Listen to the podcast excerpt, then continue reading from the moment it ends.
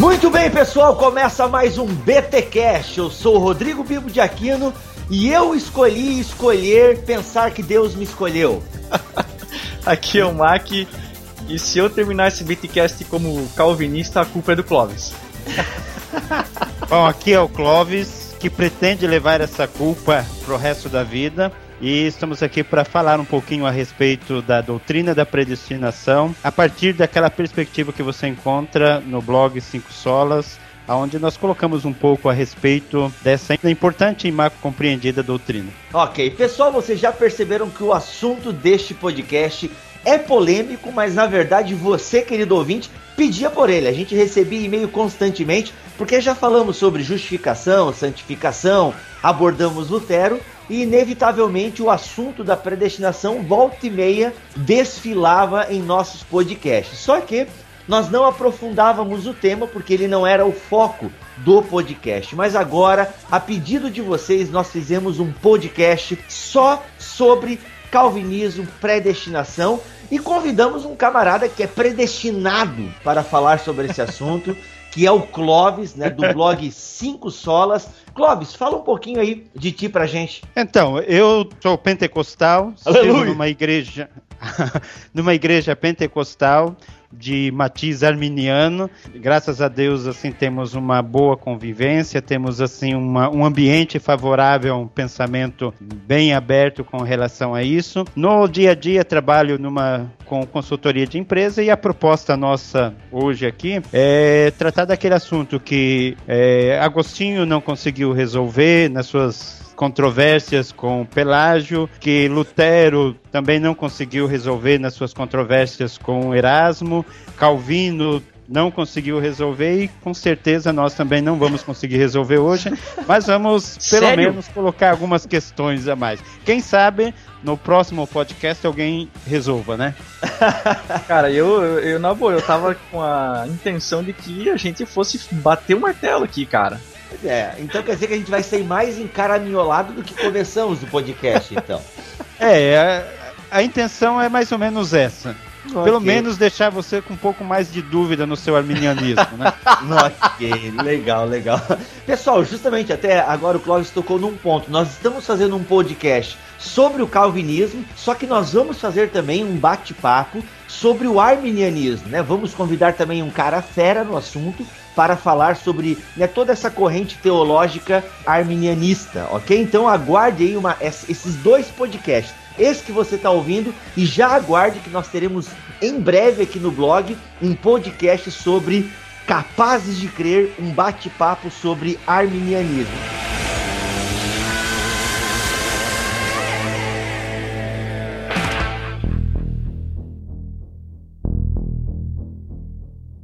Clóvis, eu penso que a primeira pergunta que eu quero começar te fazendo, né? Lembrando que nós recebemos algumas perguntas aqui enquanto gravávamos o podcast. Mas, Clóvis, essa doutrina da predestinação, quando começa? Quem começa a defender essa doutrina? E vamos conversar por que, que ela foi causando tanto burburinho ao longo da história da teologia. E como você mesmo disse, Agostinho não resolveu, nem Lutero, nem Calvino, nem Spurgeon. Como é que é? Quando começa essa doutrina da predestinação e no que, que ela consiste exatamente? Muito bem. É, o que a gente percebe no dia a dia, na conversa com as pessoas, assim, é que existe um pensamento, uma ideia de que Uh, o inventor dessa doutrina é João Calvino. Mas na verdade, João Calvino nem inventou a doutrina, nem essa era a principal doutrina no seu corpo de doutrina, nos seus ensinamentos, nem era o, o que ele mais, mais falava, mais defendia. Se a gente for retornar, você tem que retornar para Paulo. Né? Hum. Porque Paulo que trouxe de maneira explícita, de maneira literal, o assunto à baila, né? quando nas suas cartas aos Romanos e carta aos Efésios, ele trata da predestinação. Então a predestinação é um tema bíblico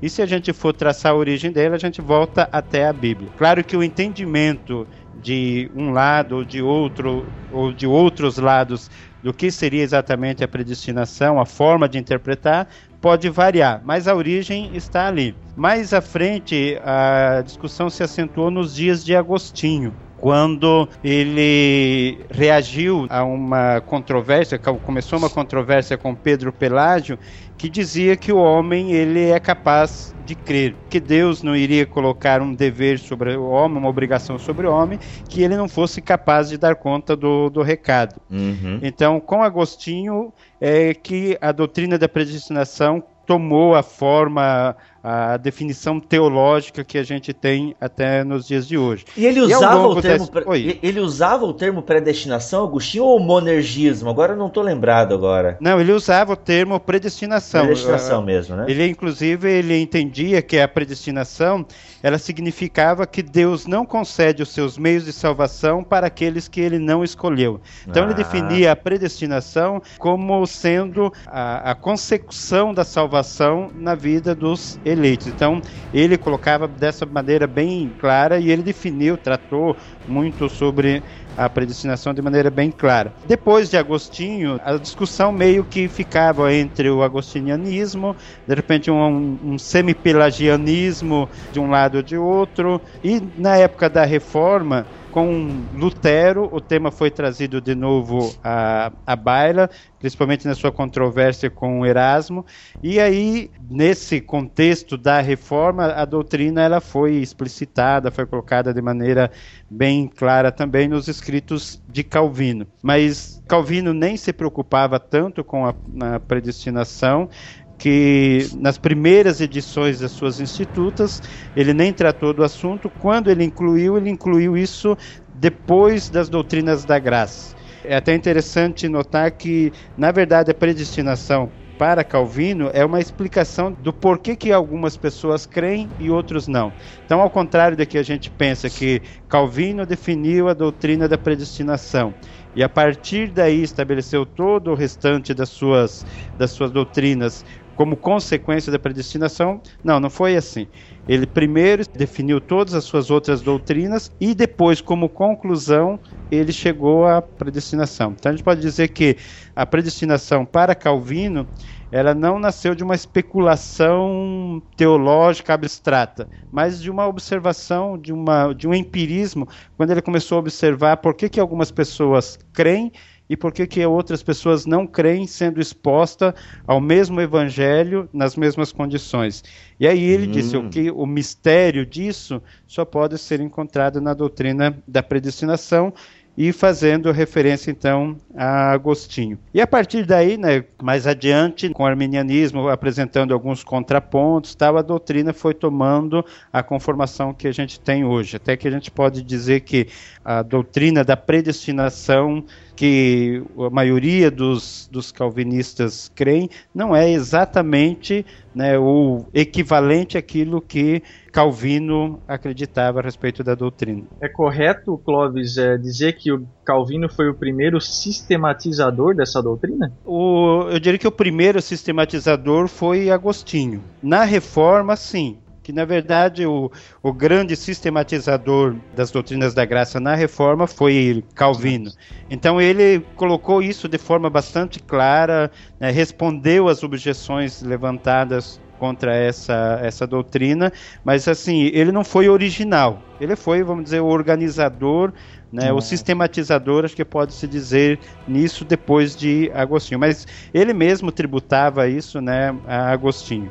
É, porque é incrível como a, o conceito de predestinação a gente liga diretamente ao Calvino, é como tu disse mesmo, é, é, a gente geralmente liga a predestinação ao, ao, tema calvino. Porque, pelo que eu estava lendo aqui, até dos teus escritos, Clóvis, é incrível que acho que talvez no tempo de Calvino é que muitas pessoas se levantaram contra essa doutrina, dizendo até que ela era diabólica, digamos assim. Não tem então... um episódio que as pessoas colocavam o nome de Calvino nos cachorros? É, na verdade, na verdade essa história do, dos cachorros, ela já é, já vai mais para frente na época de Wesley e é mais ou menos o contrário, que ele falava que ele dizer que era arminiano, uma pessoa dizer ser arminiano era se comparar aos cachorros. Ah. Então, então foi o Wesley que falou isso. É, eu sei que há controvérsias contra isso, mas a posição entre os reformadores, a posição preponderante, dominante, tida como certa, era a predestinação. Então, Lutero cria na predestinação, Calvino cria na predestinação, Zwinglio cria na predestinação, Busser cria na predestinação, próprio Melanchthon, na parte mais inicial, ele cria na predestinação, depois ele suavizou né, e deu a conformação mais luterana que essa doutrina tem hoje entre os luteranos. Então, é difícil encontrar entre os reformadores da primeira geração e da segunda geração algum que tivesse expressão e que não fosse calvinista, vamos dizer assim, embora o termo não, não fosse usado naquela época. Então a predestinação era tomada como certa. O arminianismo começou a surgir um século depois da reforma, quando Armínio começou a questionar alguns aspectos da predestinação, o entendimento da predestinação. Na verdade, a grande questão dele era com relação à ordem dos decretos e não dos decretos em si.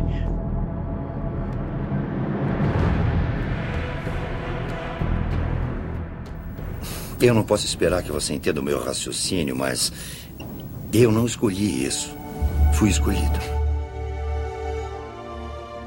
O arminiano, que for consistente com ou alinhado com o pensamento de Armínio, também vai crer na predestinação. Uhum. Apenas ele vai entender a predestinação de uma maneira diferente do calvinista. Então tá. Então eu já quero te perguntar o que é predestinação de acordo com o calvinismo? Já que esse é o tema aí do nosso BT Cash e as pessoas já estão agoniadas, eu sinto as pessoas coçando o fone de ouvido, né, para saber, mas o que que é então essa predestinação? Deixa eu ver se eu entendo essa esse negócio? Como diria um amigo meu, é de comer ou brota na água? então, predestinação, se a gente for analisar biblicamente o termo, ele significa apenas destinar de antemão. E é importante a gente destacar que é, é meio que redundante a coisa, porque você destinar alguma coisa já é você definir o destino dessa coisa. Por exemplo, se eu coloco uma carta, eu endereço uma carta a um determinado destinatário, eu estou destinando essa carta já de antemão que ela chegue em um determinado lugar. Sim. Então, o predestinação, que é um prefixo que tem antes, ele acentua o fato de que essa predestinação se dá na eternidade e não no momento que a pessoa crê. No momento que a pessoa crê, ela é destinada a tal. Não.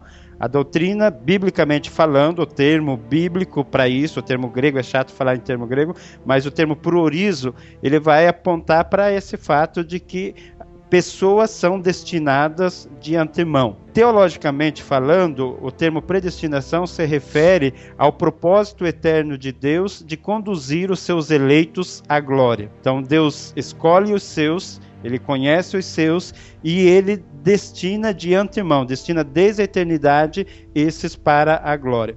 E aqui é importante fazer um esclarecimento com relação ao termo. Geralmente as objeções são levantadas da seguinte forma: Deus predestina para a perdição? Se a gente for responder biblicamente, é lógico que tem que ser não, porque todas as vezes que o termo ocorre na Bíblia, sempre está se referindo à predestinação para a vida e sempre se referindo aos eleitos. Então não faz sentido falar em predestinação para a condenação, não faz sentido biblicamente, porque a predestinação ela diz respeito àqueles que Deus escolheu para fazer deles os receptáculos, os, os recipientes da sua graça. Só que assim, ô Clóvis, ao mesmo tempo em que Deus escolhe alguns, tecnicamente ele rejeita outros. Já não, não, é, não é de alguma forma já condenando as pessoas que não, que não são eleitas. Isso que dá o um nó na cabeça da galera e até na minha, por isso que eu tô aqui. Eu tô no papel de ouvinte aqui, né? De aprendiz claro. mesmo. Mas assim, é porque o pessoal fala, acho que até a dupla predestinação tá ligada a Calvino, se não me falha agora a memória, né? Não Sim. sei se, é, Então assim, porque se Deus predestinou alguns para a salvação eterna, automaticamente ele não está predestinando outros para a condenação eterna? Essa é uma consequência lógica do calvinismo e que nenhum calvinista foge disso. É claro que quando Deus ativamente escolhe entre a totalidade dos perdidos, aqueles que irão se salvar, ele também está com isso preterindo ou deixando de escolher aqueles que vão se perder. O que, que nós precisamos entender nisso?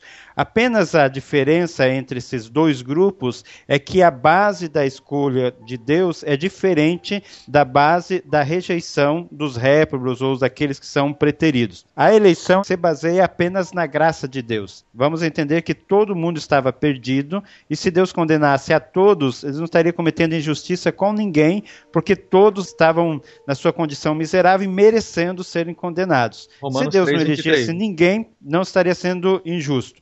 Então, Deus escolhe alguns desses baseados não em alguma coisa que eles tenham, nem em, alguma, em uma característica que eles apresentem, mas baseado em alguma coisa nele mesmo. Então, a base da eleição, a base da escolha das pessoas para a salvação se dá em alguma coisa na pessoa de Deus e nada fora de Deus. Enquanto que a preterição né, ou a rejeição dos demais se dá baseado nas obras más que eles estão fazendo. De maneira que eh, a gente costuma dizer que Deus escolhe é baseado na sua misericórdia e nisso não é injusto com ninguém, e ele não escolhe aqueles que ele deixa na sua condição baseado na sua justiça. E com isso ele não deixa de ser misericordioso, porque a sua misericórdia não é devida a ninguém. Tá, então deixa eu ver se eu entendi. Tecnicamente, todos nós já estamos predestinados ao mal, ao inferno, porque essa é a nossa condição herdada de Adão. Exatamente. então, assim, o que acontece? Todos nós, o nosso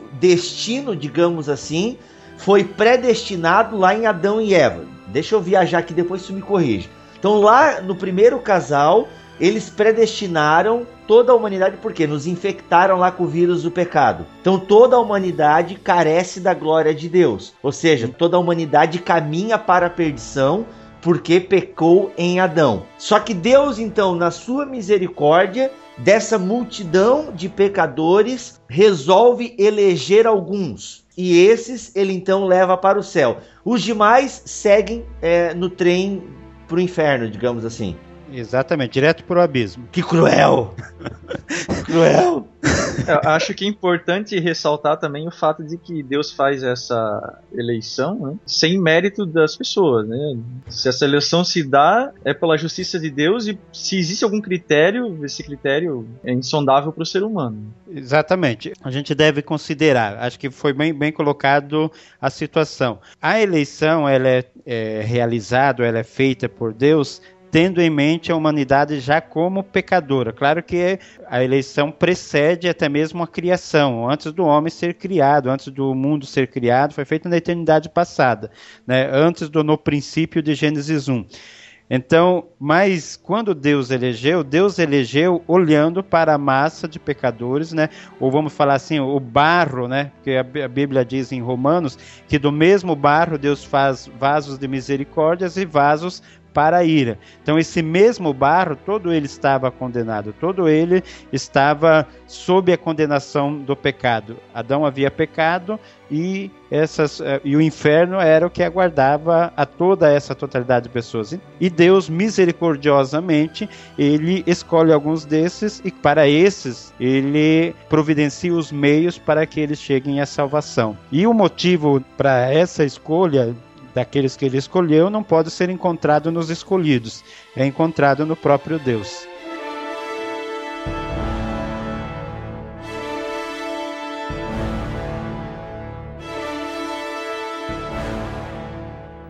O senhor atua de formas misteriosas. Olha só, aí eu não sei se essa pergunta cabe agora, mas é uma pergunta que mexeu já com muitos teólogos, C.S. Lewis, próprio Agostinho. O problema do mal. A pergunta que se faz geralmente, e aí partindo para o nosso tema aqui, é: Deus é o autor do pecado? Vai muito a seguinte: vamos é, entender primeiro uma situação. O mal ele não pode existir a parte de Deus. Se ele for uma entidade, se ele estiver uma existência ontológica que a gente fala, aí ou ele é criado por Deus, ou ele é um outro poder, é uma outra força a parte de Deus e a gente cai num dualismo que é antibíblico. Existe apenas um soberano, existe apenas uma força suprema no universo, não existe duas forças, uma chamada sumo bem e a outra chamada sumo mal, disputando ah, domínios né? nessa arena aqui do mundo. Tá? Uhum. Agostinho ele eh, explicava dizendo que o mal ele não tem uma existência própria. Então ele não tem uma definição ontológica para o mal. Então o que, que o mal é? O mal é um afastamento de Deus. Deus sendo o sumo bem, quanto mais afastado alguém ou alguma coisa estiver de Deus, menos bem tem essa pessoa. Então, o mal sempre vai ser relativo e tendo relação com o sumo bem. Então, nesse sentido, Agostinho diz que Deus não criou o mal e o mal também não existe como uma entidade à parte de Deus. Então é uma, vamos dizer assim, a saída que Agostinho apresentou para essa situação. Então o mal, ele é real, ele existe, mas ele não tem uma existência à parte de Deus. E agora o que a gente tem que se deparar com as verdades bíblicas, né, é que algumas passagens, próprio é, Jó disse, ah, nós vamos receber de Deus apenas é, o bem, não vamos receber o mal. É, algumas passagens o Senhor diz que Ele cria o mal. Isaías, então, né? aquelas coisas, aquelas coisas que nós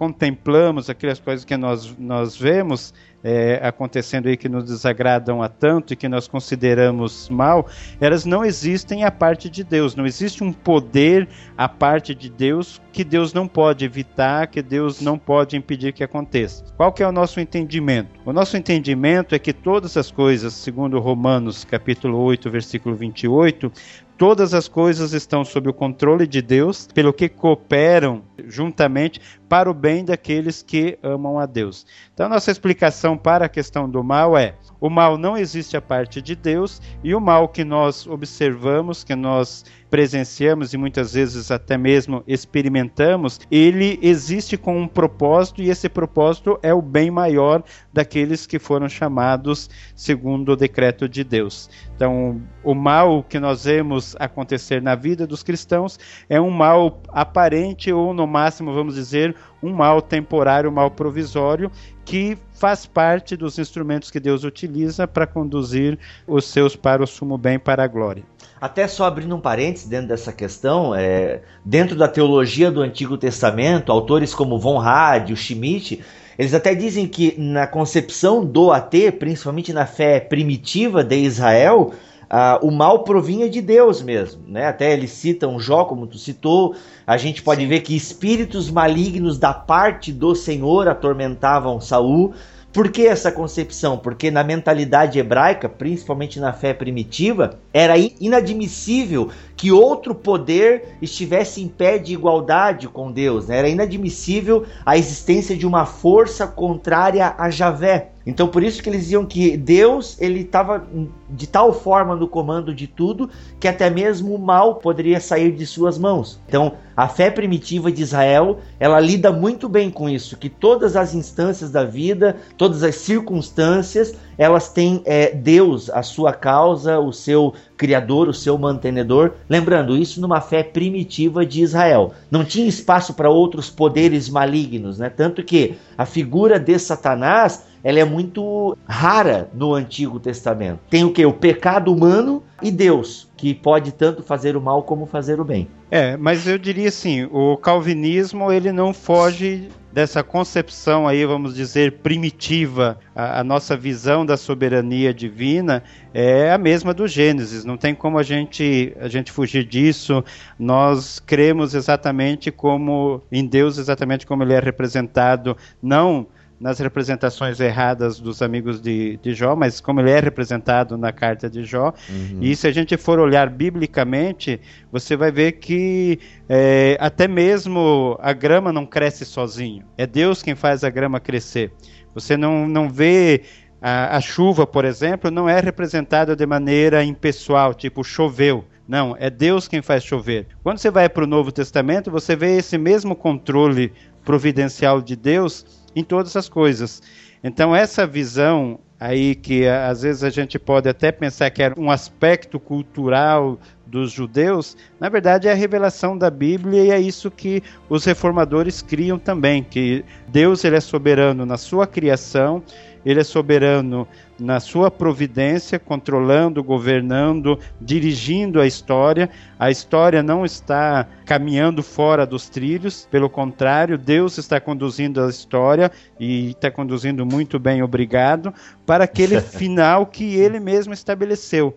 Existe uma consumação planejada por Deus e somente um Deus que controle todos os detalhes, controla todas as coisas, vai levar isso para essa consumação. Então, essa visão de que tudo que nos acontece provém de Deus não é uma característica dos judeus de antigamente, mas é uma convicção que o calvinista tem hoje, né? Que Deus ele determina e ele controla tudo que acontece. E aí as pessoas falam, Tá, mas com tanto mal no mundo, então Deus é mal? E aí nós temos que ficar com aquelas proposições bíblicas. A Bíblia diz que Deus ele é infinitamente bom, ele é infinitamente sábio e ele é infinitamente justo. Se Deus faz alguma coisa e não chama essa coisa de mal, nós não podemos considerar isso como mal. Então, as adversidades que nós enfrentamos, até mesmo as tragédias que muitas pessoas são sujeitas e acontecem com eles, nada disso acontece a parte do controle de Deus. Pelo contrário, foram ordenadas por Deus para o bem daqueles que amam a Ele. Quando Paulo diz que todas as coisas conjuntamente concorrem para o bem daqueles que amam a Deus, ele está colocando ali todas as coisas. Né? Agora, é, as más. Agora sim, poimenicamente falando, né, pastoralmente falando, é um argumento que não consola quem passou por uma tragédia, né?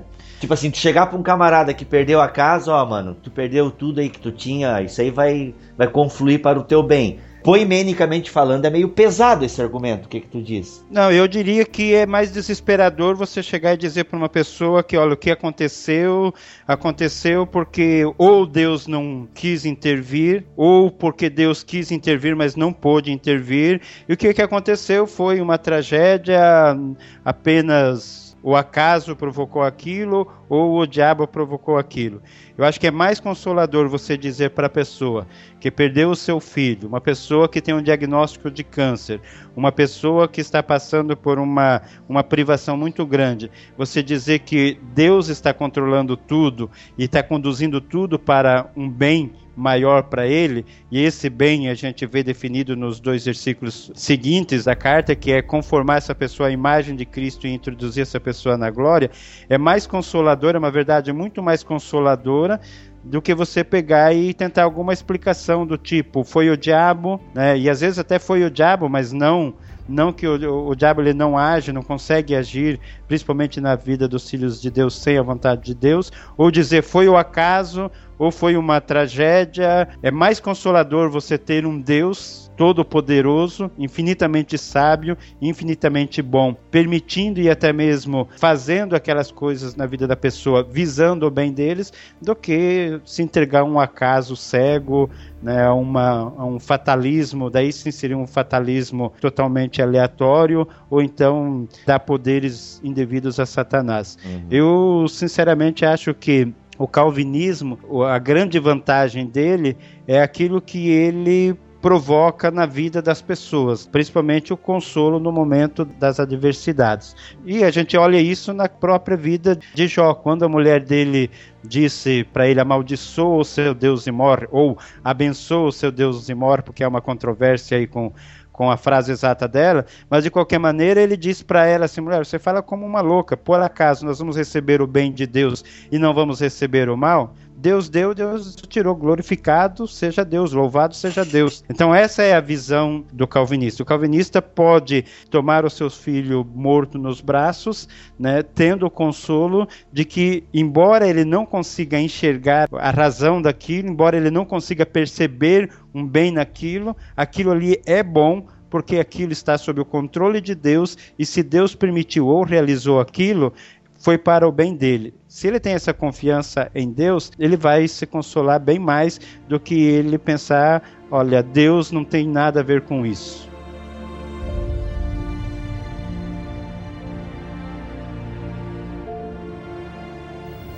Eu não posso esperar que você entenda o meu raciocínio, mas eu não escolhi isso.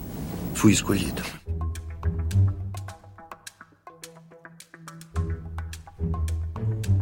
Tá, olha só, Clóvis, tu tá falando aí de predestinação, de soberania de Deus, definiu como né, a predestinação que Deus predestinou, né, de antemão, tá tudo predestinado. Enfim, como é que a gente vai entender agora que nós não somos marionetes, digamos assim, como se Deus criou o mundo e já está tudo definidinho, tudo pré-definido, tudo separado já de antemão. Não existe livre-arbítrio, então eu penso que algumas pessoas podem estar perguntando, tipo, quer dizer que então tá, Deus já escolheu os seus. Então tá garantido. Como é que fica essa questão? Onde é que entra Cristo? Porque se eu não aceito Jesus, cara, na verdade é, é muita pergunta que vem. Eu vou tentar sistematizar, mas eu okay. é que é vamos, muita coisa, cara. Vamos, vamos focar o seguinte: vamos pegar a questão do livre-arbítrio, então, e a gente fecha a questão do livre-arbítrio e aí a gente acaba falando na, no primeiro ponto do calvinismo, dos famosos cinco pontos do calvinismo, que é a depravação total. Primeira coisa, quando se pergunta assim, o homem tem livre-arbítrio ou existe livre-arbítrio? Primeira coisa que um calvinista pensa quando ouve essa pergunta ou essa objeção é que tipo de livre-arbítrio ele está falando? O que, que ele entende por livre-arbítrio. Porque se tem uma coisa assim muito mal definida na teologia do dia a dia, é o que exatamente é livre-arbítrio. Por que, que isso é importante? Dependendo da definição que se toma como livre-arbítrio, o calvinista vai dizer sim, o homem tem livre-arbítrio. Dependendo da definição, ele vai dizer enfaticamente não, de forma alguma o homem tem livre-arbítrio. Então, em que sentido o calvinista admite que o homem tem livre-arbítrio? É, admite que o homem tem livre-arbítrio se isso significa que o homem faz escolhas morais livres. Então, as pessoas fazem escolhas, fazem. Algumas pessoas até dizem assim: ah, então se eu estou escrevendo isso, ou se eu estou falando isso, não fui eu que escolhi, eu fui determinado a fazer isso. Então, o homem faz escolhas morais, aquelas escolhas civis, vamos dizer assim, do, do, dia a dia, ele faz escolhas de forma livre, ele faz escolhas morais, ele faz de forma livre, e a gente tem que entender assim, livre de quê? Porque quando você fala livre, você fala livre em relação a quê? Então, ele é livre no sentido que ele faz escolhas de acordo com a sua natureza. Por exemplo, eu sou livre para escolher o sabor de sorvete que eu tomo. Só que quando eu vou escolher esse sorvete que eu vou tomar, embora eu seja livre para escolher qualquer dos sabores que tem, eu nunca vou escolher maracujá, por uma razão simples. Eu detesto maracujá. Tomar sorvete ou qualquer outra coisa de maracujá vai contra a minha natureza. Então, embora eu possa escolher né, no, no, sentido que eu tenha escolha, que eu tenha opção, eu possa escolher livremente, eu nunca vou escolher maracujá porque eu estou condicionado pela minha natureza a não escolher maracujá. Aplicando isso com relação à salvação. O evangelho é pregado a todos, Cristo é apresentado a todos. As pessoas podem escolher livremente? Sim, no sentido de que lhes é dado essa escolha para fazer livremente.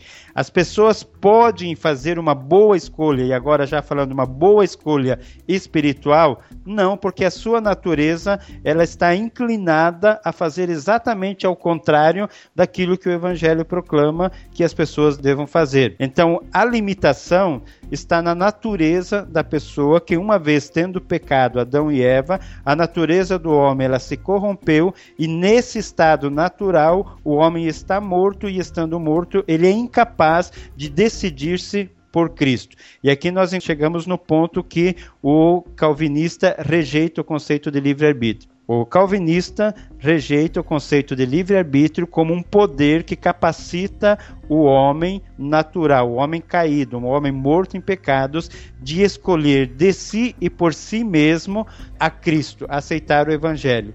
Não há uma capacidade inerente do homem do homem natural, do homem caído, de crer em Cristo. Não que ele não seja livre para fazer a escolha, ele é livre para fazer a escolha, mas ele é incapaz, hum. naturalmente incapaz, de fazer essa boa escolha. Tá, então, essa parte de ter capacidade de fazer escolha Uh, dentro do calvinismo não existe um termo chamado livre agência? É, existe assim, o, o calvinista até para fugir um pouco dessa definição obscura de livre-arbítrio, ele usa o termo assim, livre agência, que o homem é um agente livre, para fugir um pouco desse conceito assim mal definido de livre-arbítrio. Mas vamos falar assim de maneira genérica, liberdade. O homem tem liberdade? O homem tem liberdade, no sentido que não é proibido e não é colocado um obstáculo externo a ele para a aceitação do evangelho. E é dada essa oportunidade de ele fazer a escolha e ele é conclamado a fazer uma boa escolha. Agora, ele não tem a capacidade para essa escolha. Então, isso o calvinista chama de depravação total, que é uma, um termo não muito feliz e que seria melhor se a gente entendesse isso como uma incapacidade humana uma inabilidade humana. Ou seja, ela não significa que todas as pessoas são tão más o quanto elas poderiam ser. Até mesmo porque toda a humanidade está sendo restringida na sua maldade pela graça comum de Deus. O que significa essa depravação total? É que ninguém é bom o suficiente, ou seja, ninguém é bom o quanto deveria ser diante de Deus. Tá. Então nós nunca seremos bons o suficiente temos uma capacidade, temos um defeito que nos torna incapazes de tomarmos a iniciativa de ir a Cristo. Agora a pergunta é: beleza, a gente não consegue escolher o bem. Onde entra, é, porque até eu estava vendo que alguns acusam o calvinismo de ser responsável por depravações morais, digamos assim, por ter uma moral cristã frouxa. E se eu não estou enganado, já na, na, na controvérsia com Pelágio e Agostinho, o Pelágio dizia que a galera ia meio que estava indo na onda de Agostinho, que nós somos salvos, não, não temos condições de fazer nada em prol da nossa salvação, bem aquela ideia monergista e tal. Então o pessoal estava aí com uma vida moral meio complicada e tal, o pessoal já não estava levando tão a sério os mandamentos, o sermão do monte. Como é que então que eu faço essa relação assim? Porque tá, eu sou um escolhido por Deus porque eu não tenho capacidade de escolher Deus. Eu não tenho essa condição certo. de né, essa inabilidade, como tu colocaste. Então, para que, que servem os mandamentos? Né, os imperativos bíblicos, o que, que eles estão fazendo ali então? Eu vou te é, dar sorvete de maracujá, rapaz. Mas é interessante isso aí, porque existe um conceito arraigado aí, né, um, vamos dizer assim, no senso comum, a gente pode até dizer, que o poder ele limita o dever, ou seja, do homem só é demandado aquilo que ele é capaz de dar. Essa era a objeção que Pelágio levantou contra Agostinho e que deu origem a toda essa discussão. Porque o, é, Agostinho, se não me engano, nas suas confissões, ele acaba orando, ele acaba dizendo que tu nos concede aquilo que de nós pedes. Ou seja, Deus pede fé do homem, pede arrependimento do homem e concede ao homem fé e arrependimento. Produz isso no homem. Então, aí Pelágio se revoltou contra isso, dizendo que não. Se Deus manda o homem se arrepender, é porque o homem tem capacidade de se arrepender. Se Deus manda o homem crer, é porque o homem tem capacidade de crer. E com isso, ele chegou ao extremo de dizer que o homem ele era capaz de não pecar se ele realmente ele quisesse fazer isso, porque ele negava que o homem tivesse essa natureza, natureza caída.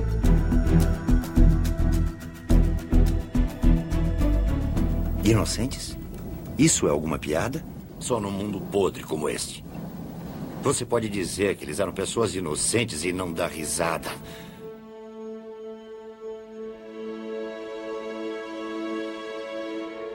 E uma preocupação grande de Pedro Pelágio era exatamente isso.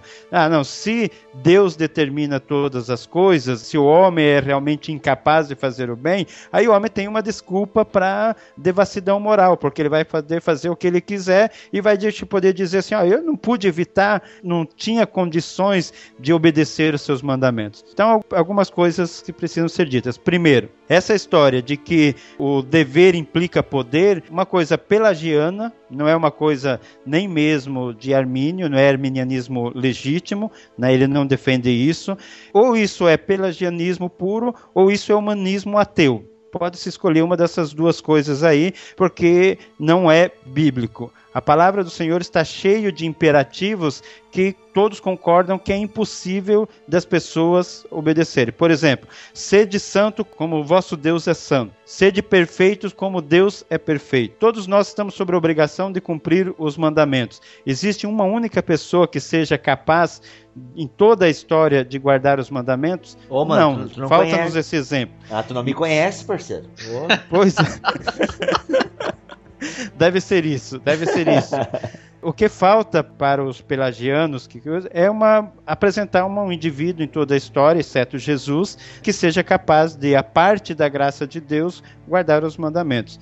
Outra objeção, que daí a gente pode responder com um efeito, uma coisa histórica, é o seguinte: ah, se tudo está predestinado e as pessoas vão ser salvas mesmo, existe segurança eterna, então vamos pecar à vontade e vamos fazer aquilo que nos der na telha, porque no final nós seremos salvos de qualquer maneira. Primeiro, se a pessoa está fazendo isso, essa pessoa está com essa mentalidade, essa pessoa tem que realmente questionar não a sua eleição ou predestinação, mas a sua regeneração, porque a regeneração Deus implanta né, uma nova semente, renova a natureza da pessoa que passa a amar o que antes ele odiava. Se ele continua amando o que antes ele odiava, o problema dele não é com a doutrina da predestinação, mas sim com a experiência de conversão dele propriamente dito é a questão de por que, que a porca lavada volta para o lamaçal. Porque ela é porca. Porque se ela fosse ovelha, tivesse sido transformada em ovelha, ela não voltaria a se revirar na, na lama. Então esse é um ponto. E um exemplo positivo está os puritanos. Até o termo puritano hoje tem uma conotação bastante negativa, né? É aquela pessoa que morre de medo que as outras sejam felizes. Tá? Essa é a ideia que a gente tem. Os puritanos, eles foram, são exemplos históricos de pessoas que tiveram um rigor moral bastante grande, né? uma disciplina da vida cristã exercida assim com um rigor exemplar. E os puritanos eram, praticamente todos eles, a sua totalidade, eram calvinistas convictos, calvinistas mesmo, de crer na depravação total, na eleição incondicional, na segurança dos crentes, porém eles tiveram uma vida exemplar. Biblicamente, não é historicamente é, procedente essa objeção de que, ah, se isso for verdade, então as pessoas vão pecar à vontade. E até eu diria o contrário. Diria é, o seguinte: se a pessoa ela está na igreja, se ela está se privando dos prazeres do mundo, de medo de ir para o inferno, eu acho que é melhor pegar e aproveitar os prazeres do mundo mesmo, porque a motivação inferno. dela está errada. Ela vai para o inferno de qualquer mesmo. jeito mesmo, então vai. É, é melhor mesmo é a pessoa que fala assim: ah, eu, é, independente de ser eleito ou não, independente de ser predestinado ou não, eu vou procurar agradar ao meu Senhor, porque eu amo ao meu Deus e a motivação para eu guardar os mandamentos de Deus é o amor que eu sinto por ele. Foi o que Jesus disse: Se me amais, guardareis os meus mandamentos. Agora, se a pessoa pensa, não, você tem o medo de ir para o inferno, vou guardar os mandamentos, aí está errado. Tem uma frase que é atribuída a Lutero, mas que na verdade não é nem de um cristão, é de um muçulmano. É, mas ele disse assim: ó, se eu te servir, né, ou se eu te adorar, ou se eu te obedecer, de medo de ir para o inferno, me lance no inferno. Se eu te servir, se eu te adorar, de vontade de ir para o céu, me joga no inferno. Agora, se eu te servir, se eu te obedecer, se eu te adorar por aquilo que tu és, então me receba para junto de ti. Palmas. Então é mais ou menos esse é o pensamento assim que a gente tem. Se a pessoa tá, não, eu preciso, eu já, eu já ouvi isso de, de um pastor que me disse assim, olha, isso que você está falando até é verdade, mas se a gente falar pro povão, o povão vai sair pecando adoidado. Gente, então abra, vamos abrir as porteiras aí, deixa o pessoal pecar adoidado, né? E aí eles são recuperados na, na condição de pecadores que eles são. Deixa eu contar um negócio. fechar a coisa assim, sabe, na força, na marra, porque aí você pode ter um redil de porcas, de bodes ali fechado, doidos para sair para o lamaçal e você fica com guardas na porta tentando impedir isso. Não vai adiantar. Se as pessoas estão com essa disposição, é porque não nasceram de novo. Eu sei. Até uma vez eu preguei sobre isso na igreja, rapaz. O pastor quase tirou, não na minha igreja, mas numa igreja aí e tal. E o pastor quase levantou e tirou o microfone da minha mão, cara. A minha, a minha, a minha esposa disse que enquanto eu falava da salvação, né, e tal, do, né, dos méritos de Cristo e não os nossos méritos, cara, diz que o pastor se contorcia todo na cadeira. Na hora que ele pegou o microfone, parceiro, ele despregou tudo que eu falei. Irmãos, temos que ser santo, temos que vigiar, é. temos que orar, temos que cumprir, não sei o que, temos que se esforçar para servir a Cristo, para ser salvo. Cara, me despregou tudo assim, ó. Aí a igreja entrou em Noé, né?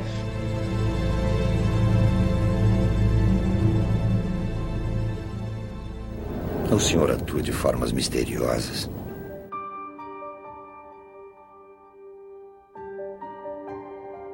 É muita coisa, né? A galera já pode perceber aí. Tem, vai ter que ouvir esse podcast de novo. Mas assim, antes de nós entrarmos na, nas perguntas que alguns ouvintes fizeram para nós, eu queria que tu explicasse para nós, Cláudio, porque na tua fala eu tô pegando aí que você não usa eleição e predestinação como sinônimos. Parece, se eu entendi bem nas tuas falas, me parece que tu diferencia entre eleição e predestinação. A gente poderia entrar aqui em eleição incondicional, então, no segundo ponto. Ok, é, acho que é importante pegar e fazer essa distinção, tá? Eu vou colocar nas minhas palavras como eu creio nisso. A eleição, ela se refere à escolha que Deus faz da totalidade de perdido de muitas pessoas para com as quais ele vai exercer misericórdia e ele vai salvar. A predestinação é o propósito de Deus de utilizar todos os meios necessários para conduzir esses que foram eleitos para a glória. É claro que existe entendimento da predestinação, e principalmente dos que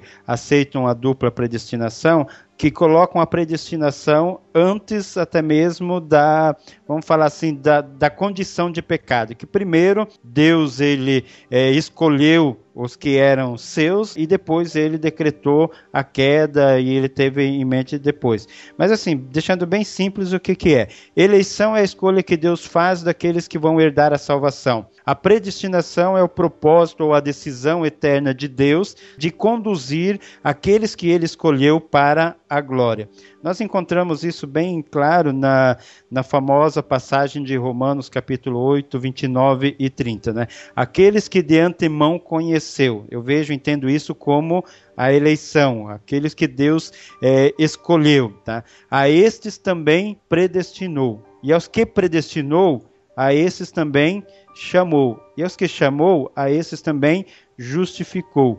E aos que justificou, a esses também glorificou. Então essa cadeia, ela coloca bem claro que uma decisão de Deus leva a outra decisão. Claro que numa sequência lógica e não necessariamente cronológica, porque o decreto de Deus, ele é um só, é um único decreto. A gente divide ele em vários decretos para um melhor entendimento nosso. Então, eleição é uma coisa bem simples. Estava todo mundo perdido, bem simples, vamos falar assim, de enunciar, mas não é tão, tão simplista assim para você aceitar. Mas Deus contempla toda a humanidade perdida, dessa humanidade perdida, por razões que podem ser encontradas apenas na sua própria pessoa, aí então nós vemos que ela é soberana, e não naquelas pessoas e não nas pessoas que são escolhidas. Aí nós vemos que ela é graciosa.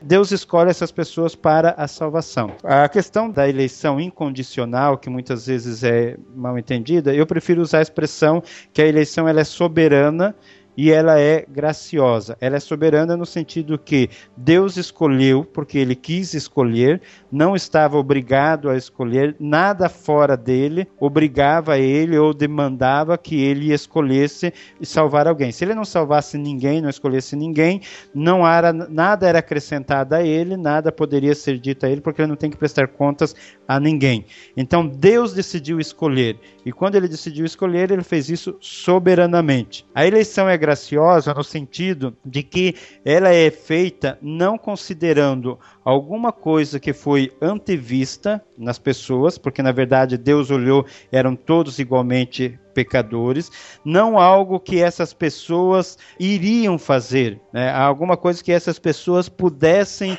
ou viessem a fazer, que Deus anteviu que eles iam fazer, então eles foram salvos.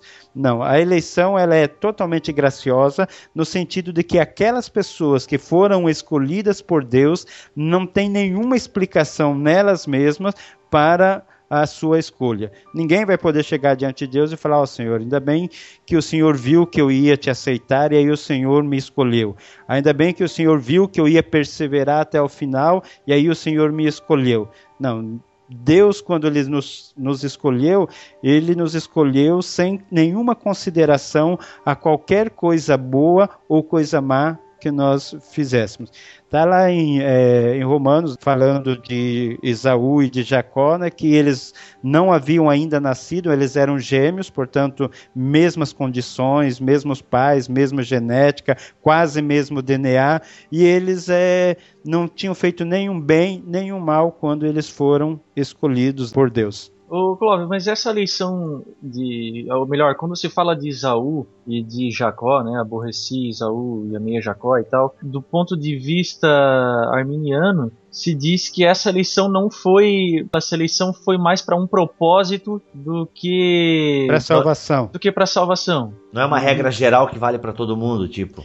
Não, na verdade é o seguinte: o que, que Paulo está tomando ali, e, e, ali são duas objeções que são levantadas aí, geralmente que é uma eleição para uma função na história da salvação e não para a salvação propriamente dita, e a outra de que ali está se falando das nações de Israel e, e das nações fundadas lá por, por Esaú e não dos indivíduos né, Esaú e Jacó, aí a resposta que a gente pode apresentar é o seguinte: a questão de se ela aí está falando de Israel como nação ou não, só aumenta o tamanho do problema. Se para algumas pessoas, Deus escolher uma pessoa já é complicado, Deus escolher todas as pessoas sem nenhuma consideração, uma nação inteira, sem nenhuma consideração pelos seus atos, aumenta o tamanho do problema. E a questão, por exemplo, de se é, ali Esaú e Jacó foram escolhidos para a salvação, eu concordo que Paulo está usando ali uma ilustração, está usando um exemplo deles para fazer uma analogia com a eleição. Então ele está falando, ele está tratando sim da eleição para a salvação. É nesse sentido que ele fala que ele está respondendo objeções contra a justiça de Deus, se é que Deus elege uns para a salvação e outros não. E ele usa então esse exemplo, ele ilustra, né, ele argumenta a partir desse fato histórico, desse fato da escolha de Jacó e da preterição de Esaú. Então eu também não, não, não entro na discussão ali, ah, Deus rejeitou Esaú, Esaú foi para o inferno tal. Ali é muito além do que o texto está dizendo. Mas é uma analogia que ele está fazendo, vamos vou tentar dizer assim, argumentar como Paulo. Ele está respondendo à objeção dessa eleição soberana e graciosa, e aí ele fala assim: não, no passado, né, o nosso pai Jacó foi escolhido, foi amado por Deus, independente do propósito dessa eleição, e Esaú foi rejeitado por Deus sem nenhuma consideração quanto aos seus atos que eles, eles iam fazer, porque eles foram escolhidos até mesmo antes de nascerem. Paulo dá aqui a razão que foi feito isso é para que o propósito de Deus, segundo a graça, prevalecesse. Né? O argumento dele é eleição graciosa.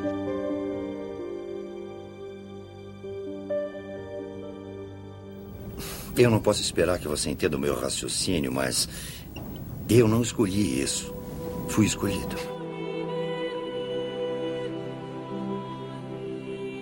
Deixa eu perguntar um negócio aqui. Eu, eu penso até que entra dentro da expiação limitada, que acho que é um dos pontos até que vocês me passaram aqui. Porque até a minha esposa perguntou ontem, eu estava conversando com ela, falando que ia gravar, expliquei assim com as minhas palavras o que era calvinismo. A primeira pergunta que ela me fez foi: "Tá, amor, mas Deus não amou o mundo inteiro?" E se Deus amou o mundo, ele não, não quer salvar esse mundo, mas aí as pessoas têm que escolher, né? Deus amou todo mundo. Só que a gente que tem que escolher esse amor e viver esse amor e tal. Como entender esse amor de Deus, né? João 3,16, que Deus amou o mundo, mas ele não quer que todos se salvem? Como é que é isso aí? Então, 1 Timóteo 2,4 fala, né? Não quer que todos se salvem. Então, então meio que cria um. É... O que 1 Timóteo diz claramente que Deus não quer que todos se salvem? Não, que Deus quer que todos se salvem. Ah, pô, e aí, cara? Agora eu quero ver. Agora eu quero ver o. eu já comprei um pote de sorvete de maracujá, cara. Agora. Bom, mas é o seguinte: é questão de, de João, uma resposta rápida para isso é qualificar mundo ali. É o que algumas ah, pessoas falam, ah, é mundo dos eleitos. Eu, sinceramente, eu não gosto dessa explicação. Para mim, ali, mundo é mundo mesmo, é humanidade. Mas é humanidade tomada no sentido, assim, indefinido. Dizendo, por exemplo, que Deus, ele enviou seu filho porque ele amava o mundo, amava as pessoas de tal maneira que ele enviou seu filho. O que nós temos que entender é o seguinte, depois ele diz que dessa, dessas pessoas do mundo, todos aqueles que nele crê não vai perecer, mas tem a vida eterna. Ok, hum. como calvinista eu aceito essa passagem sem problemas nenhum. Deus amou o mundo, Deus amou a humanidade, que enviou seu filho para salvar através da fé aqueles que depositassem tal fé na pessoa do seu filho. A questão que de repente tem um salto ali, vamos dizer assim, às vezes o calvinista fica com medo de assumir a palavra mundo como significando humanidade, e o arminiano dá um salto ali dizendo que a passagem explica como a pessoa crê. E esse é o ponto que a gente tem que ler. A passagem é ponto pacífico. Deus amou o mundo de tal maneira que deu seu Filho de ano para que todo aquele que nele crê. Mas aí você tem que perguntar, quem vai crer? Respondido quem vai crer, você vai falar como essas pessoas creem. A doutrina da incapacidade ou da, da incapacidade absoluta do homem vai dizer que ninguém pode crer. Jesus disse no Evangelho de João que ninguém pode ir a ele se o Pai não o trouxer. Ou seja, nós não somos capazes de ir. Então, se o evangelho terminasse em João 3,16, Jesus viria, morria pela humanidade, vamos dizer assim, morria pela humanidade, voltava lá para junto do Pai e não salvava ninguém, porque todas as pessoas são incapazes de crer. Então, Deus precisa dar a fé, precisa dar o dom da fé para que as pessoas possam crer e aí então não morrer eternamente. Mas aí a questão é: a quem Deus vai dar a fé? Vai dar a fé a todos? Você vai dar fé a todos, então todos vão ser salvos, porque quem tem fé crê em Jesus, todos vão ser salvos e a gente cai no universalismo. Hum. Se Deus não der a fé a ninguém, a gente cai numa perdição universal. Então Deus dá a fé aos seus eleitos. A palavra de Deus diz que a fé não é de todos. E diz também que a fé é dos eleitos de Deus. Então Deus dá a fé aos seus eleitos. Então Deus envia Jesus, ele morre, todo aquele que nele crê vai ser salvo, e essas pessoas que vão crer no Senhor são os eleitos. E aí né, eu não vejo nenhuma dificuldade maior nessa passagem. Então a expiação é limitada. A expiação, ela visa, ela tem o propósito de tornar certa, segura a salvação dos eleitos. Aí não se questiona o valor da morte de Cristo. Ela tem um valor infinito. Se Jesus fosse salvar apenas uma pessoa, fosse salvar apenas o Mac porque tem os olhos mais brilhantes, não tem olhos baços como nós, vai salvar apenas o Mac. Ele é. precisava sofrer menos? Não, ele teria que sofrer e morrer na cruz da mesma maneira. Se Jesus fosse salvar todas as pessoas, o universalismo fosse verdade e Deus fosse salvar todas as pessoas mesmo, Jesus precisaria morrer mais ou sofrer mais? Não, porque a sua morte ela tem valor infinito.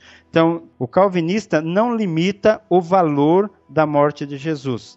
O que, que ele limita? A aplicação da morte de Jesus. O objetivo, o desígnio, o propósito que tinha Jesus ao morrer na cruz. E quando ele morreu na cruz, ele morreu vicariamente, ou seja, ele morreu no lugar, ele morreu como substituto penal daqueles que haviam sido eleitos e que ele veio salvar. Pensa assim como uma construção de uma ponte. O que, que você prefere? Uma ponte larga, que dá para todo mundo passar, mas que vai até a metade do rio, ou uma ponte estreita, que não dá de todo mundo passar, mas que vai até o outro lado do rio? Qual ponte é mais útil? Então, essa é a visão. O arminiano, de maneira geral, ele concebe a morte de Cristo como tornando possível a salvação de todos. Ou seja, a ponte vai até quase o final, até quase no outro lado, mas não ela não é eficaz em si mesmo. Precisa um complemento, e esse complemento é a fé do homem, o livre-arbítrio, o que queira, mas sempre da parte do homem, é aquela expressão eu tenho que fazer a minha parte. Uhum. Então é aquela parte que vai complementar, vai completar a ponte para que o homem possa chegar-se até o outro lado do rio, chegar até Deus. Já o calvinista, ele crê que Jesus morreu para tornar certa, tornar segura a salvação de todas as pessoas pelas quais morreu. Então, só esse tema a gente poderia explorar é bastante, o tempo não dá, porque é o seguinte: se a gente for tomar os termos que se referem à morte de Jesus, à expiação, com os seus sentidos bíblicos, você vai perceber que ou todo mundo é salvo, todo mundo será infalivelmente salvo, ou Jesus não morreu por todos. Não tem como você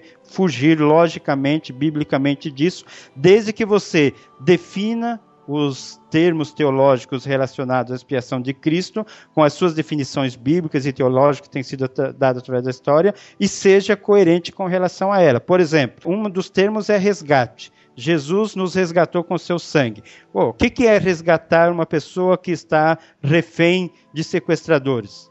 É você chegar lá, pagar o, o resgate e dizer, ó, agora se a pessoa quiser, a pessoa faça uma partezinha dela ali e saia. Não, o resgate é a pessoa vai lá, paga o preço e traz aquele que ele foi resgatar. Isso é resgate, ou então não é resgate. O termo comprar, Jesus nos comprou com seu sangue. É um absurdo você pensar que Jesus comprou alguém e não vai levar. Comprou a humanidade toda, mas não vai levar. Não, porque mas é que a pessoa tem que decidir, a pessoa tem que, tem que escolher.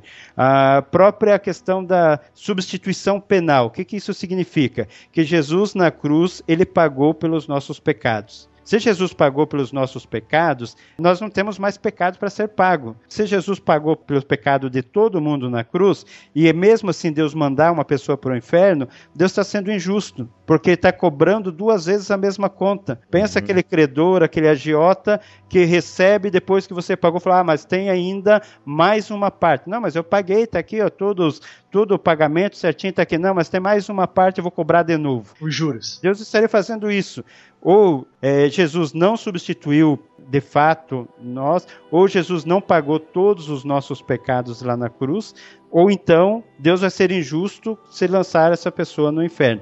A questão é: o que Jesus fez na cruz? Jesus pagou pelos pecados de todos os homens? Se Jesus pagou pelos pecados de todos os homens, sem exceção, quer dizer, todos os pecados sem exceção, de todos os homens sem exceção, Deus não seria justo condenando essa pessoa, porque o preço foi pago. Hum. Aí a pessoa vai dizer: não, mas essa pessoa precisa aceitar o pagamento. E aí a gente volta na questão inicial: quem que limita a expiação?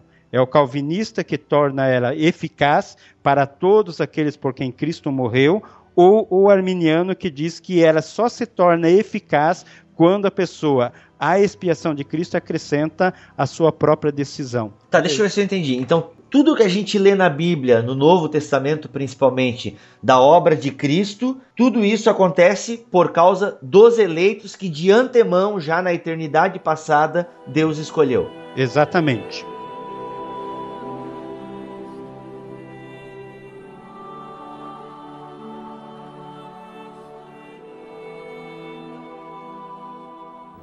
O senhor atua de formas misteriosas.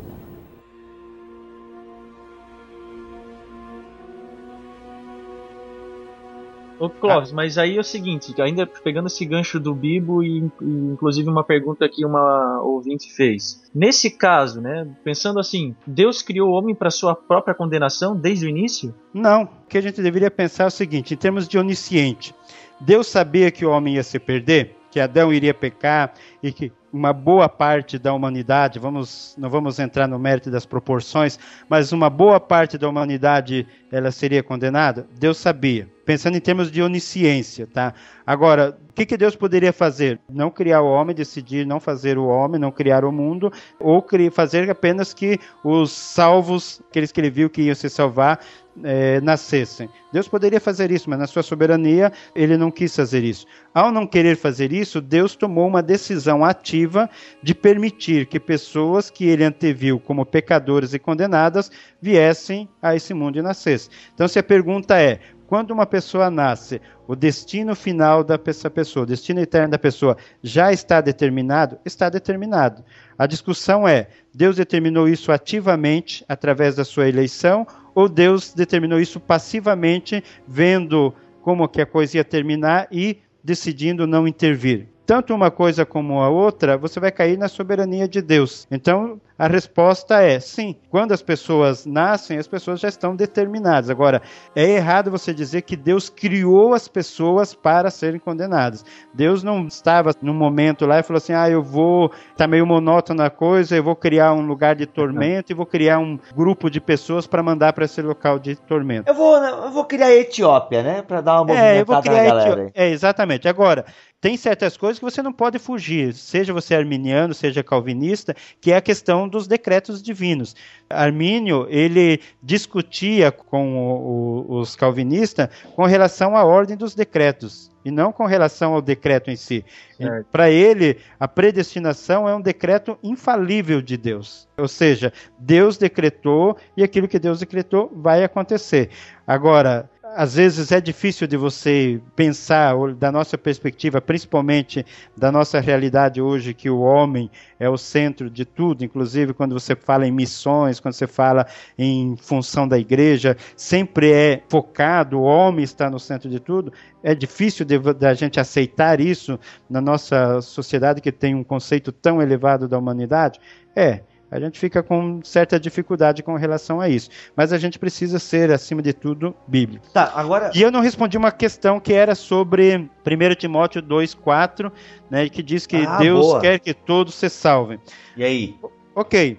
A palavra de Deus diz também que Deus faz todas as coisas segundo o conselho da sua vontade. Diz lá em Salmo 115, versículo 3, que tudo aquilo que Deus quer, Deus faz. E aí, todas as pessoas vão ser salvas? Se nem todas as pessoas vão ser salvas, como que fica então essa passagem? Significa que Deus, embora no seu caráter de bondade, na sua natureza bondosa, desejasse, quisesse que todas as pessoas fossem salvas, tem alguma coisa que Deus quer mais do que isso. Porque senão todas as pessoas seriam salvas, a gente cairia no universalismo. Uhum. Concordam? Então, se tem alguma coisa que Deus quer mais do que ver todas as pessoas salvas, o que seria essa coisa? O arminiano vai dizer que isso é que o que Deus ama acima de tudo é a liberdade humana. Então ele, embora deseje que todos sejam salvos, ele deixa, ele preserva, ele ama o livre-arbítrio acima da salvação das pessoas, então ele deixa a encargo do arbítrio humano decidir quem vai para o céu, quem não vai. Já o calvinista vai dizer que o que Deus ama acima da salvação de todas as pessoas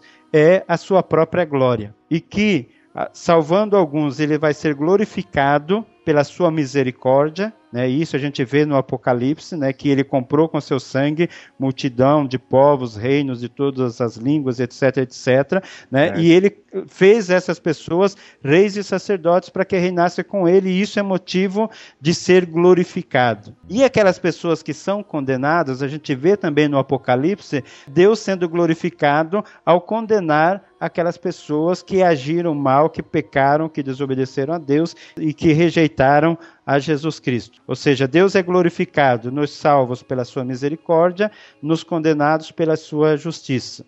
Até porque Essa ele é... o faz pela sua justiça perfeita. Exatamente. Tem se erro. Deus, se Deus faz isso e Deus é o padrão de justiça, então isso é justo. Então a resposta ali é que, frente a essa palavra de 1 Timóteo 2,4, a gente tem três alternativas. Ou aceitamos o universalismo, no final das contas, todas as pessoas irão ser infalivelmente salvas. Billy Graham. O que é rejeitado por arminianos e é rejeitado por calvinistas e é rejeitado por vascaínos de maneira geral. Ou Deus e, aceito, e, mu e, mu e, muito bem aceito pelos corintianos, né? A única muito chance de serem salvos, né? Corintianos, né? Não, inclusive eu vi um, um corintiano que era bem calvinista, porque ele disse assim: eu escolhi tudo errado na minha vida, eu só acertei na escolha do time. Bom, eu, como, como bom calvinista, né, concluí que ele havia errado também na escolha do time, né? Logo, ele Logo, não é nada de é, eleito. É, não é eleito. Ah, mas então, voltando então, a gente tem três alternativas. O universalismo, que todos rejeitam, né? Ou melhor, né, o consenso cristão rejeita, tem uns malucos por aí, né, que defendem isso. O Billy Graham, cara, Billy Graham fez uma declaração, acho que ano passado aí, maior evangelista do século XX, se declarou no fim de carreira que Deus amou o mundo e vai salvar todo mundo. Enfim, fecha parênteses. É, fecha parênteses. Ah, e tem é, o Rob Bell, uma coisa assim, que escreveu é, O Amor Vence, etc. Aí, ou então, tirando o universalismo e diante do fato que nem todos se salvam, você tem que dizer assim, se Deus é soberano, faz tudo o que quer, quer que todos sejam salvos, deve ter alguma coisa que ele queira mais do que salvar todo mundo. Ou é preservar o livre-arbítrio, que particularmente, eu acho uma coisa muito pequena para que Deus coloque acima da salvação das pessoas. Não sei se vocês concordam comigo. Ah, eu quero escolher, poder escolher entre sorvete de maracujá e sorvete de de chocolate com chocolate. Coco. Ah, não, isso aí é muito mais importante do que a salvação da pessoa. Ah, eu quero poder rejeitar a Cristo, eu quero ter o meu direito de escolha assegurado. Não, isso é mais importante que a salvação. Sinceramente, eu acho isso um motivo muito pequeno para se colocar acima da salvação de todas as pessoas. Já a glória de Deus, se você pegar de Gênesis a Apocalipse, a glória de Deus é colocada acima de todas as coisas, até mesmo acima da eleição. Quando Israel questionava ou procurava, alguém queria saber a respeito do motivo que Israel foi escolhido, Deus deixava bem claro: não foi por causa de vocês, não é porque vocês são uma grande nação, nem porque são o povo mais obediente, mas é por amor ao meu nome. Uhum. Então, a explicação calvinista, para mim, pelo menos eu considero mais de um valor, de uma maior dignidade. Até mesmo eu penso da seguinte maneira: se um dia eu for condenado por causa da glória de Deus, é bem melhor do que eu ser condenado por causa do meu livre-arbítrio. Senhor, pô, poderia ter me tirado então isso aí, né? Eu era como uma criança, né? Uma criança quando é pequena quer brincar com faca, quer colocar a mão na tomada, quer colocar a tesourinha dentro, na, na, na tomada. Você deixa fazer isso? Não, eu tenho que assegurar a liberdade de escolha do meu filho. Se ele quer colocar mesmo a mão na, na tomada, o dedinho na tomada, se ele quer brincar com faca, eu vou. Não, você tolhe o livre-arbítrio dele. Hum, é. Entendi. Agora, às vezes você permite certas coisas por amor a você mesmo, pela sua honra, né, pela sua, pelo seu amor próprio. Até nós que somos, não temos o direito a ter isso. Agora, Deus tem a sua glória, Deus zela pela sua glória e Deus coloca a sua glória acima de tudo. O propósito final de Deus é ser glorificado. Né? Esse é o grande propósito, esse é o grande, é o valor maior para Deus, é esse. Nós que achamos que a salvação é o principal.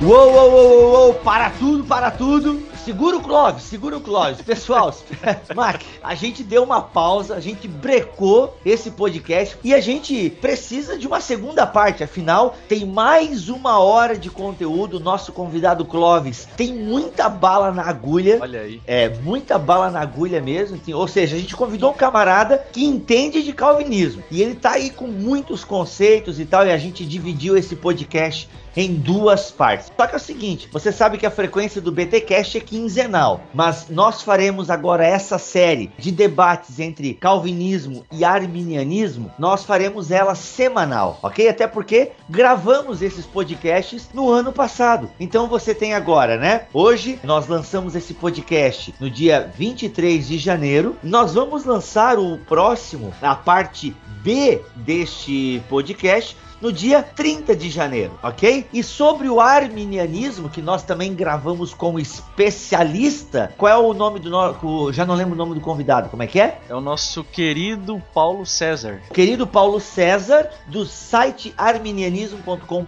Procede? Procede. Então, aí nós vamos lançar já o podcast dele também semanal. Então, Galera que curte o BTcast, vocês vão ter aí por praticamente um mês podcast semanal. Não, e pra assim, lesar o cérebro, né, cara? Pra ficar, ó, inclusive, né, tem pessoas que às vezes, Mac, eles deixam acumular alguns BTcasts e depois fazem maratona. Nós não nos responsabilizamos, não, por danos cerebrais, ok?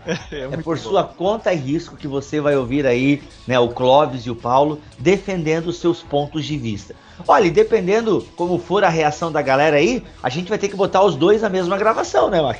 Quem sabe, né? Já pensou encontro de gigantes, cara? Vai ser o encontro de gigantes aí, ó. Por que não? Ok, pessoal. Então a gente encerra aqui a parte A deste BTcast e voltamos na semana que vem, se Deus quiser e assim permitir. Fiquem todos aí com Deus. E ó, desde já nós agradecemos pela audiência de vocês, pela divulgação. O BTcast tem crescido em número de downloads e isso graças a vocês. E fica aquela dica que o Mac deu ano passado. Sempre que for mencionar o BTcast, use o jogo da velha antes, né? Para ficar daí a hashtag BTcast, beleza? Isso. Tô aí, valeu galera. Vai lá tomar uma aguinha, descansa pro próximo, porque a coisa vai bombar. É, põe um filminho do Michael Bay pra dar uma relaxada, né?